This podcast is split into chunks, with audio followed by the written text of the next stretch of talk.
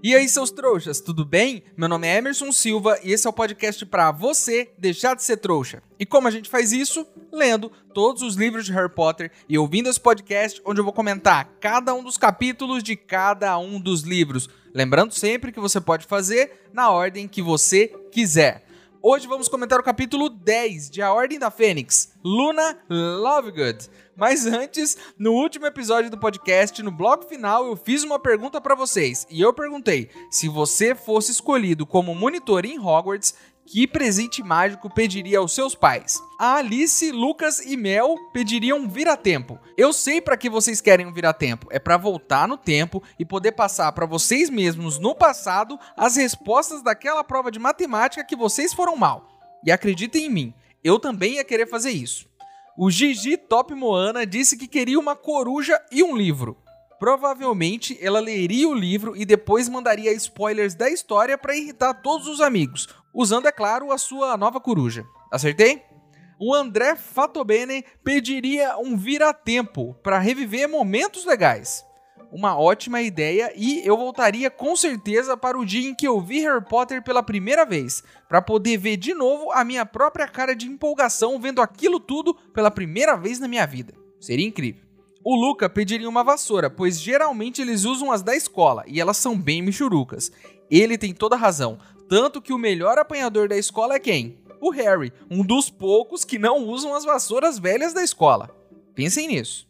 E por último, o Miguel Botel disse que a maturidade do Harry, que eu comentei no último capítulo, veio de muitas experiências da vida dele. Por exemplo, de ver um amigo morrer e que o Rony não passou por isso. Você tem toda a razão, Miguel. As experiências do Harry com certeza contribuíram e muito para que ele fosse mais maduro do que os outros, mesmo sendo tão jovem. Ótimas ideias, pessoal. Espero do fundo do coração que vocês virem monitores um dia e que me emprestem aí o vira-tempo, a coruja e a vassoura nova de vocês para eu poder usar um pouquinho também. Combinado? Então, sem enrolação, vamos direto pro Expresso de Hogwarts, rumo à escola que todo mundo aqui gostaria de ir, mas nunca vai, porque só tem trouxa aqui nesse podcast, é claro.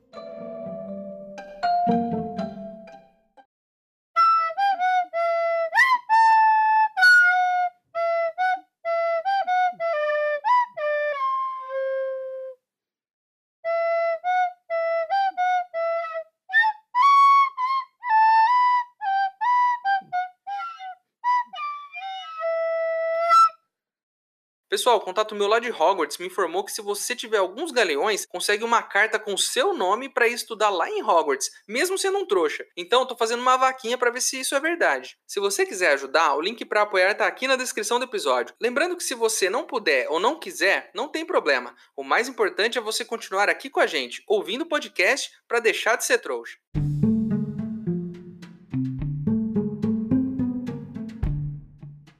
Chegamos, enfim, ao grande dia. O dia de voltar para Hogwarts. Que maravilha, hein, pessoal? Eu tô com o coração aqui cheio de alegria e é quase como se eu fosse junto com eles para a escola também. Mas antes, precisamos arrumar nossas malas.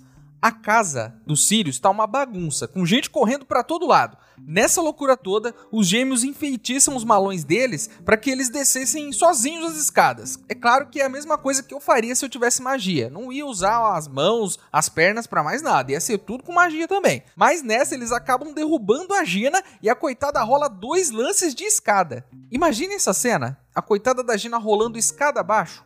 Eu não sei se fico com pena ou se eu dou risada. O que é uma dúvida muito justa, já que sempre que alguém cai, o meu primeiro instinto é rir. Então, por favor, não caiam na minha frente, porque eu vou com certeza rir de vocês. Talvez apontando o dedo. Talvez eu até filme e talvez eu poste isso nas minhas redes sociais. Então não caiam na minha frente. A senhora Weasley saiu gritando com eles e o monstro foi logo gritando atrás insultos para todo mundo. Para ajudar a mãe dos Sirius lá do quadro, também começa a ofender todo mundo na casa. Enfim, todos já estão a caminho da estação, com o Sirius cachorrão acompanhando eles de perto, porque quer se despedir do menino Harry e não quer da bandeira, então se transformou em cachorro e tá seguindo eles. O potencial que isso tem para dar errado é gigante. Mas ele quer ir e ninguém conseguiu convencer ele do contrário, então ele se transformou em cachorro e foi junto com todo mundo. O Sirius está tão animado de sair de casa que ele corre atrás dos pombos na rua, persegue o próprio rabo e faz o que muitos de nós também gostariam de fazer se fossem um cachorro: lamber as próprias partes em público. Em 15 minutos a pé, todos chegam à estação. Passamos pela barreira mágica e entramos no expresso de Hogwarts prontos para mais um ano. Vamos juntos achar uma cabine para nos acomodar, é claro. Só que não, né? Porque monitores têm suas próprias cabines. E como o Harry é o único dos três que não é monitor, ele vai ficar sozinho. O que faz eu me perguntar aqui: como vai ser esse ano? Porque já começaram a separar eles aí. Tem cabine para monitor. A gente já sabe que tem um banheiro só para monitor. Será que vai ter uma sala de aula só para os monitores também? Estão separando o menino Harry dos seus amigos. E isso me lembra uma certa vez quando eu era muito, mas muito jovem. Eu tinha uns 13 anos. E eu fui separado dos meus amigos na escola. Eu fiquei em uma sala e todos eles foram para outra sala. Só eu fiquei separado. Isso acontece às vezes na vida da gente e é muito triste. Mas o que eu fiz no mesmo dia em que eu descobri isso? Eu aceitei e fiz novos amigos na minha sala nova como um menino maduro que eu era? É claro que não, né? Eu fui até a diretora e pedi para ir para outra sala. E como eu não sou burro, na época eu disse para ela que eu queria ir para lá, porque na sala em que eu tava todo mundo era muito burro. E eu não queria estudar com pessoas burras. Claro que eu não sabia se eles eram burros ou não, né? Inclusive, se você aí estava na minha sala que eu saí logo no começo do ano, me desculpe, eu não sei se você é burro ou não, mas eu acho que a história comoveu a diretora. De alguma forma, e ela me transferiu para a sala dos meus amigos. Ou talvez ela tenha descoberto que eles eram burros mesmo, e aí eu tava certo. O que importa é que eu fui mesmo transferido e voltei para a sala dos meus amigos, que não eram tão inteligentes assim também, né? A Gina então aparece e chama o Harry para eles procurarem uma cabine juntos. O Harry aceita o convite e eles saem em busca de um lugar vago. Eles encontram então o nosso querido Neville, parado em frente a uma cabine, e ele diz que não entrou porque tem uma pessoa lá dentro e ele não quer incomodar. Então nossa querida Gina diz que é a Luna, e que ela é muito legal e que eles podem entrar na cabine. Eles entram na cabine e o livro começa aqui a descrever a Luna como uma menina meio esquisita, tanto fisicamente como no comportamento dela. Diz aqui que, na opinião do Harry, ela tem uma nítida aura de birutice. Eu não vejo problema nenhum nisso. Quem aqui nunca teve um amigo esquisitão? Aquele cara que parece ter vindo de outro planeta. Eu já tive um amigo assim e o apelido dele era ET, porque parecia mesmo que ele tinha vindo do espaço. Mas, tirando os olhos arregalados e a cara de psicopata, foi uma das pessoas mais gentis que eu conheci na minha vida. Teve um dia, por exemplo, que chegando na escola, um cara muito estranho me parou e roubou meu relógio. O ET, mesmo pesando 5 quilos, viu de longe e, indignado, pulou em cima do cidadão, derrubando ele no chão e recuperando meu relógio de volta. Claro que depois dessa a gente saiu correndo, né, e entramos na escola. E aí a gente ficou se borrando de medo o resto do dia, achando que o cara ia esperar a gente sair para encher a gente de porrada. No final, o cara não apareceu e eu continuei com meu relógio, que custava ali uns 5 reais. Lição aqui, né? Não arrisque sua vida por causa de um relógio ou celular ou qualquer coisa do tipo, por mais que essa coisa valha. Né? Se isso acontecer com você, entregue suas coisas. Fique seguro, cuide da sua vida, que é muito mais importante. O ET só fez isso porque ele era um alienígena, né? E alienígenas não morrem por mãos humanas. Um abraço, ET, seja lá em que planeta você estiver hoje. Muito obrigado por recuperar o meu relógio, que eu provavelmente perdi umas duas semanas depois de você arriscar sua vida por ele. Nossa querida aluna está lendo uma revista chamada O Pasquim, mas de ponta cabeça. O Harry acha isso muito estranho. Aliás, ele acha a menina toda muito estranha. Mas aí eu me pergunto: cabe isso no mundo bruxo? Cabe alguém achar outro bruxo estranho? Porque até onde eu percebi aqui, todo mundo no mundo bruxo é bem esquisito. Ai, porque a menina leu uma revista de ponta cabeça. Ah, e daí? Se fosse o Dumbledore fazendo isso, vocês diriam: Ah, que gênio! Dumbledore é um gênio. Ele está vendo as coisas por outro ângulo. Olha como ele é incrível. Vocês bruxos aí têm que entender uma coisa de uma vez por todas todos vocês são um pouco esquisitos. Isso é muito legal. Eu e toda a audiência desse programa queríamos fazer parte dessa esquisitice toda. Mas aí, julgar a menina era só mais uma esquisitona no meio de um monte de esquisitões que vocês são. Mais um detalhe aqui sobre a Luna. Ela é do mesmo ano que a Gina e deve fazer aulas junto com ela. Mas a nossa querida Luna é da Corvinal. O que é bem interessante aqui. A gente fica muito focado entre os alunos da Grifinória e da Sonserina tão focado que é sempre uma boa surpresa conhecer um aluno da Lufa-Lufa ou da Corvinal. Agora, além da show, a gente conhece a Luna também. A viagem segue, o Neville apresenta a todos eles a sua nova planta, né, uma planta bem estranha que fica pulsando como se fosse um coração fora do corpo. E aí ele tem a grande ideia de espetar a planta com uma agulha. E ela esguicha um líquido em todo mundo que está lá dentro do vagão. todo mundo fica cheio de gosma de planta pelo corpo, né? Inclusive o Harry. Como se tudo isso não fosse ruim o suficiente, a situação piora quando a Cho abre a porta e vê o Harry, né, todo cheio de gosma. Ela diz oi para ele e depois vai embora, toda vermelha e envergonhada. O Harry fica todo sem jeito, porque tá cheio de gosma de planta e segurando o sapo do Neville nas mãos. E ele pensa por um minuto de que preferia ser visto em companhia de pessoas mais legais naquele momento, e não com um monte de esquisitões. Olha, Harry, se você está no meio dos malucos, você é um deles. Pense nisso também, você aí jovem que está me ouvindo. Se você olhar para o lado e ver que seus amigos são todos meio esquisitos, eu tenho uma notícia para você. Você também é um esquisito. E não tem problema nenhum nisso. Eu só tô te dando uma dica aqui, caso você esteja achando que é um cara descolado no meio dos esquisitões. Você é um deles e tá tudo certo. Geralmente os esquisitos são as pessoas mais legais. Agora vamos falar sobre uma questão importante aqui. Vamos falar sobre a Cho. Sabemos que a Cho namorou o Cedrico por algum tempo no ano passado. E sabemos o destino do coitado do Cedrico também. Agora eu te pergunto aí, como a cabeça dessa menina não deve estar tá nesse momento? O Harry teve que lidar com isso. Né? A gente vê marcas disso nele até hoje.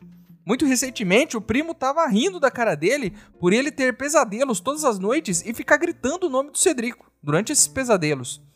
Fora outros traumas aí que nem sabemos ainda, né? Como ficou a cabeça dessa menina que perdeu o namorado de uma maneira trágica no ano passado? Isso com certeza terá desdobramentos em breve, e talvez a gente descubra como o coração da Cho ficou depois que tudo isso aconteceu.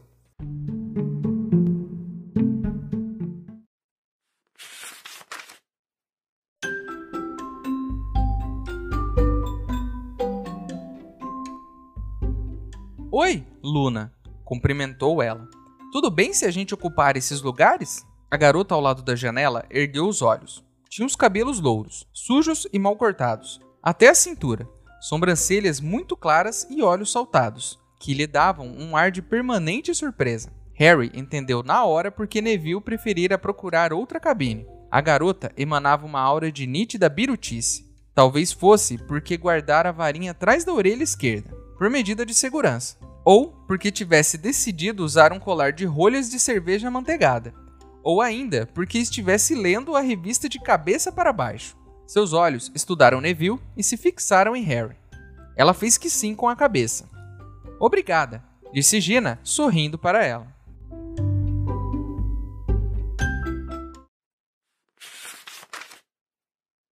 Ei, seu trouxa, se você está curtindo o podcast, não se esqueça de deixar uma avaliação na ferramenta que você estiver ouvindo, caso ela tenha esse recurso, é claro. Assim o programa ganha uma moral e chega ainda mais trouxas como você.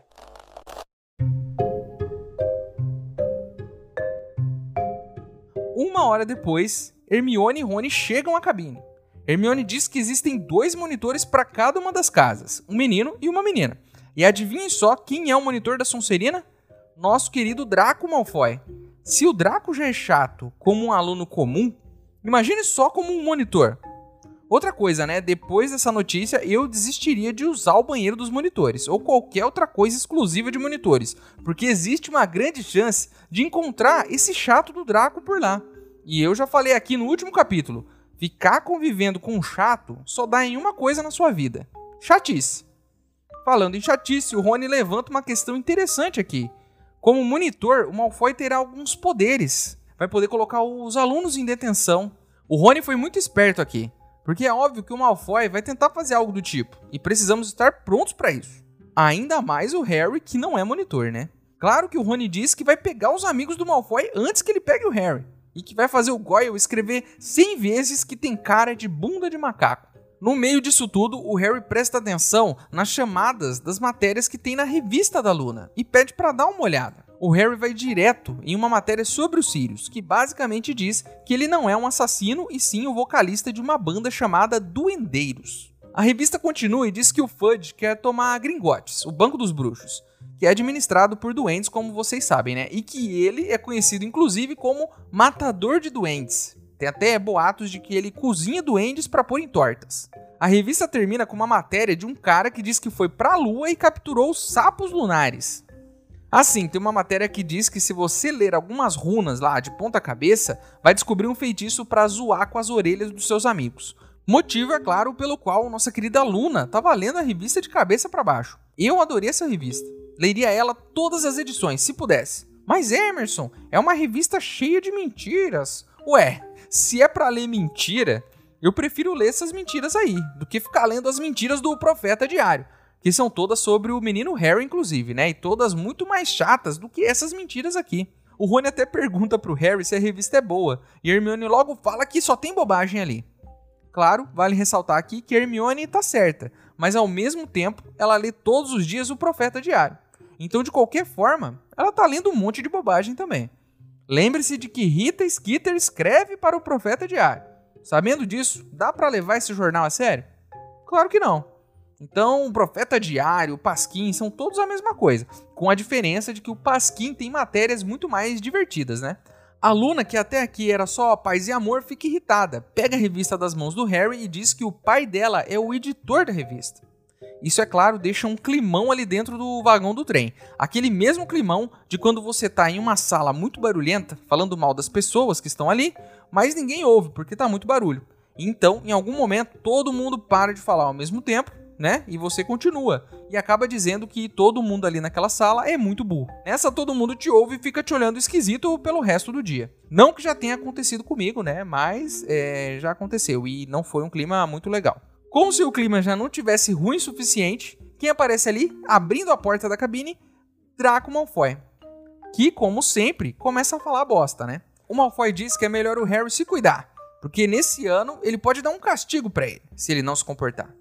Como sempre, todos no vagão mandam o Malfoy calar a boca, né? Mas antes de sair, ele diz que vai perseguir o Harry durante o ano todo e vai esperar ele fazer algo de errado para poder dar uma detenção para ele. Ah lá, Rony provando que estava certo. Por sorte, ele é monitor também. Então, é claro, vai dar um jeito de ajudar nosso menino Harry, nem que seja fazendo o Goyle escrever 100 vezes que tem cara de bunda de macaco. Enfim, o Expresso de Hogwarts chegou na escola. Rony e Hermione saem primeiro para supervisionar os alunos ali do primeiro ano. Harry e os outros descem logo em seguida junto com os outros alunos. E uma situação muito estranha acontece aqui. Nosso querido Hagrid não está por ali como tradicionalmente guiando os alunos do primeiro ano. Isso incomoda bastante o Harry, e me incomoda também. Imaginem só, a coisa mais legal de ser um aluno do primeiro ano é ser recebido pelo Hagrid e atravessar o lago com ele. Sem o Hagrid, Hogwarts não é a mesma coisa. Mesmo incomodado, Harry continua indo lá para as tradicionais carruagens sem cavalos, né, que levam os alunos até a escola. Mas algo de errado não está certo, porque as carruagens que ano passado mesmo não tinham cavalo nenhum, nesse ano estão sendo puxadas por uma espécie de cavalo meio réptil. Muito magros, todos eles, com olhos esbranquiçados e com asas de morcego bem grandonas. Animais meio fantasmagóricos, na opinião do Harry.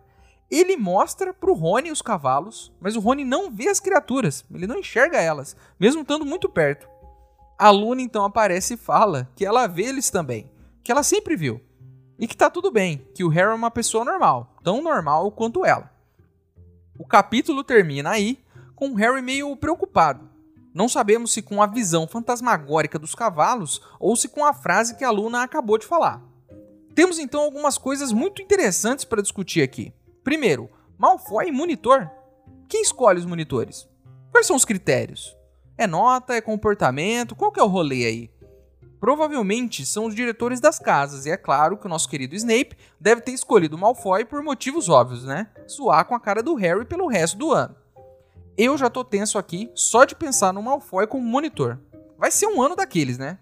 Outra coisa, o capítulo foca um pouco na nossa querida Luna, por motivos óbvios, já que o capítulo leva o nome dela e tá apresentando a personagem pra gente.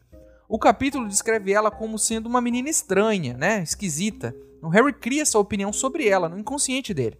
A própria descrição aqui no livro diz que ela tem um cabelo sujo, que ela tem os olhos esquisitos. Tudo aqui contribui para a construção dessa menina como uma personagem esquisitona. Além disso, tem a parte do comportamento, né? Que ela tá lendo a revista de cabeça para baixo, que ela tem uma risada estranha. O livro cria essa atmosfera ao redor dela. Eu adoro a Luna e eu acho que muitos fãs concordam comigo que ela é uma personagem incrível. Mas a questão aqui nem é essa. A questão é que, mesmo com toda essa descrição que o livro faz, ao mesmo tempo ele quebra a sua expectativa dizendo que ela é da Curvinal. E quem é da Curvinal? Os inteligentes. E o livro traz uma discussão muito interessante ao colocar essa personagem na Corvinal. O que é inteligência? É, o que é inteligência aí para você que tá me ouvindo? Quando eu era criança, para os meus pais, ser inteligente era tirar notas boas nas provas de matemática, português e essas coisas. Principalmente se fosse alguma coisa relacionada a exatas, né? Alguma coisa assim que envolva cálculos ou qualquer coisa do tipo. Mas o livro abre aqui uma porta para a gente questionar isso. Questionar o que é inteligência. E inteligência, na minha opinião, é algo que pode ser muito mais subjetivo do que isso, do que o que meus pais achavam.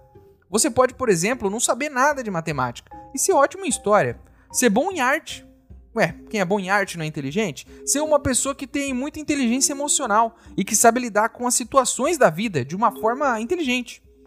Eu gostei demais disso, dessa discussão que esse capítulo abre. O Lockhart, por exemplo, foi aluno da Corvinal e a gente sabe que ele roubava o trabalho dos outros bruxos.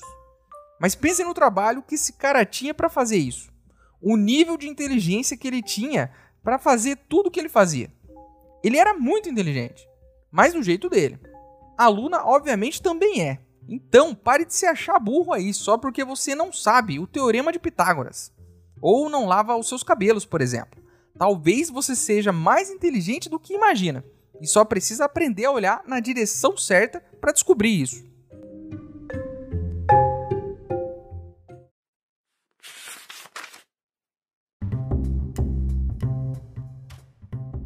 Sirius, famoso assassino em massa ou inocente sensação musical? Durante 14 anos, acreditou-se que Sirius Black fosse culpado do assassinato em massa de 12 trouxas inocentes e um bruxo. Sua audaciosa fuga de Azkaban há dois anos desencadeou a maior caçada humana que o Ministério da Magia já conduziu. Nenhum de nós jamais questionou que ele merecesse ser recapturado e devolvido aos Dementadores.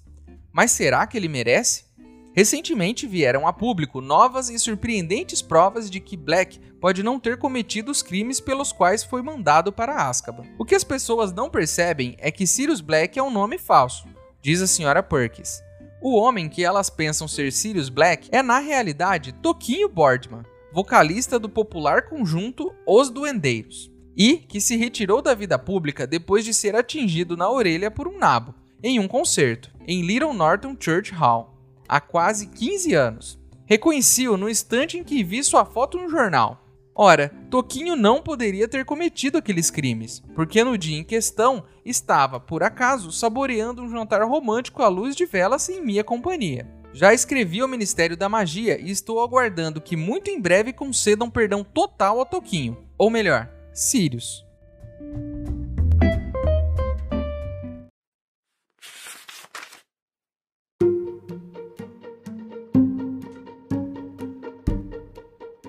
Então é isso, meus queridos. Terminamos mais um capítulo de Harry Potter e a Ordem da Fênix. A capa do episódio de hoje foi ilustrada pelo Jean-Claude Gaultin. Agora você pode virar um apoiador do podcast. O link tá aqui na descrição do episódio. Mas se você não puder ou não quiser, não tem problema. O mais importante é você continuar aqui com a gente, ouvindo cada um dos episódios para deixar de ser um trouxa. E chegou a hora onde eu, o maior trouxa de todos, pergunto para vocês, os outros trouxas, se vocês, assim como o Rony, fossem monitores e pudessem dar castigo pro Goyle, que castigo seria? Eu provavelmente faria ele ajudar os elfos domésticos na limpeza por uma semana. Assim, em uma tacada só, eu ensinaria uma lição para ele e ajudaria os elfos domésticos. Ou não, né? Já que os coitados teriam que aguentar ele por uma semana inteira. O nosso e-mail é e-maildostrouxas@gmail.com. Ele tá aqui na descrição do episódio. Manda o seu e-mail para mim, que se eu gostar, eu vou ler ele aqui. Você também pode falar comigo pelas minhas redes sociais. Meus usuários estão aqui na descrição do episódio também. Certo? Então é isso. Estou curioso para saber aonde tudo isso vai levar a gente, aonde Luna vai nos levar, aonde cavalos fantasmagóricos vão nos levar, porque tem muita coisa nova acontecendo aqui e a gente só vai descobrir no próximo episódio, é claro. Espero vocês no próximo episódio. Meu nome é Emerson Silva e esse é o podcast para você deixar de ser trouxa. Tchau.